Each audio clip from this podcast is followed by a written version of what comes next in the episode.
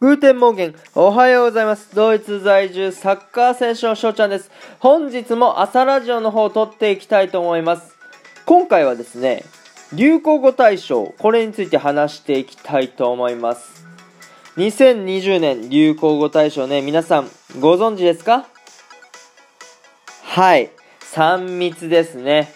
密閉、密集、密接と3つの密ということでね、3密なんですけども、どうですか？日本に住んでたら、これ、よく聞いた言葉なんですかね？まあ、だから、あの、流行語大賞になったのかなとも思うんですけども、まあ、皆さんにとっての流行語大賞が3密だとは思わないんですよね。だから、聞いてみたいんですよ。皆さんにとっての流行語大賞は何ですかって。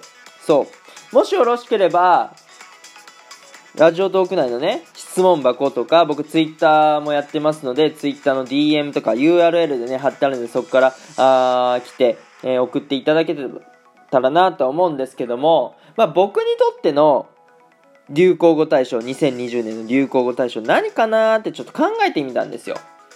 うん。で、パッて思いついたのが、このラジオなんですね。うん。で、始めたのが9月の半ばなんですよ。中旬なんですよね。で、まあ、流行語といえば、まあ、1年を通して、まあ、なんとなく、うーん、あった言葉みたいなところになってくるんですけど、で、僕はね、その出会ったのが要は9月ですから、要はもう残り9月、10月、11、12だから4ヶ月ぐらいのことになってくるんですけども、その、僕にとっては、2020年の中で相当インパクトに残ったことっていう風になると、やっぱりラジオなんですよね。うん。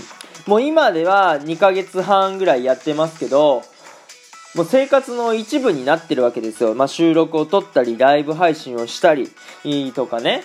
まあ、料理をしながらライブ配信をするとかもしてるんですけども、まあ、それぐらいね、僕の生活の一部ってことで、まあ、インパクトがある出来事なんですよ。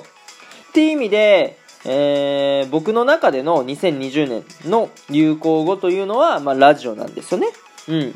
で、まあ僕、ドイツでサッカーをしてるんで、じゃあドイツじゃないのかっていうことになってくるんですけども、まあ、ドイツに渡航したのは、まあ去年の話なんで、まあ2019年の流行語大賞を決めるなら、まあドイツでしたね。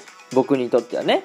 っていうところで、まあ先ほども言いましたけど、皆さんにとっての流行語大賞もしあればですね、質問箱やまた Twitter の DM 等でね、えー、メッセージをいただけたらなと思っております。はい、ということで3分が近づいてまいりました。今日はね、この辺で締めさせていただきたいと思います。いいなって思ったら、フォロー、リアクション、ギフトの方よろしくお願いします。今日という日が良き一日になりますように。アイネンシェーネンタンクのビスタン。チュース